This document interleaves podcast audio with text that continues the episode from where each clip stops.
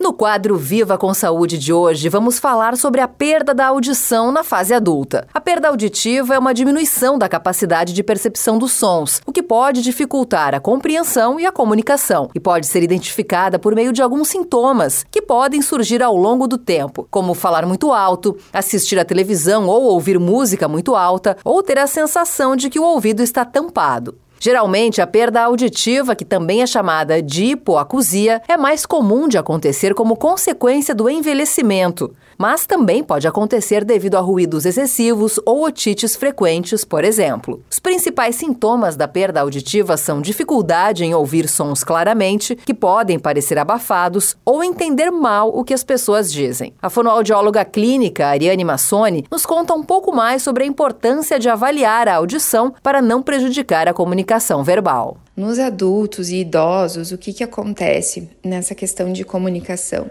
Eu recebo bastante queixas dos idosos que eles acabam aparecendo com perdas auditivas. A nossa audição ela vai se perdendo ao longo dos anos. Nós vamos ouvindo menos. E os idosos vão ficando, o quê? Como? Pedindo para repetir. E na família, no dia a dia, isso vai cansando. E eles vão observando que as pessoas ficam cansadas de repetir e eles acabam não questionando mais.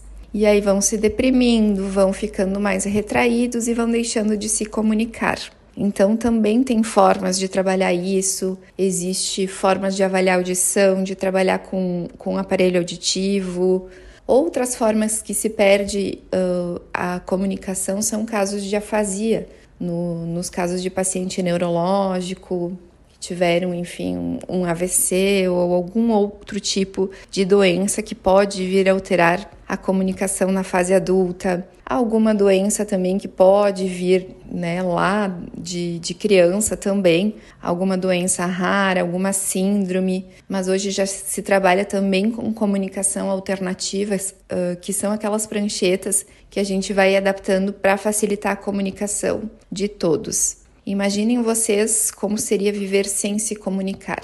É difícil, sem expressar sentimentos, emoções, é complicado. Nós vivemos num mundo onde nós nos comunicamos, nós transmitimos os nossos sentimentos e trocamos emoções através da comunicação.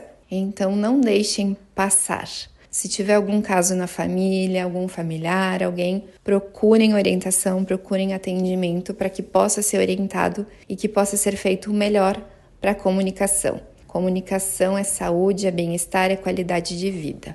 Esse foi o Viva com Saúde de hoje, da Central de Conteúdo do Grupo RS Com, Patrícia Larentes.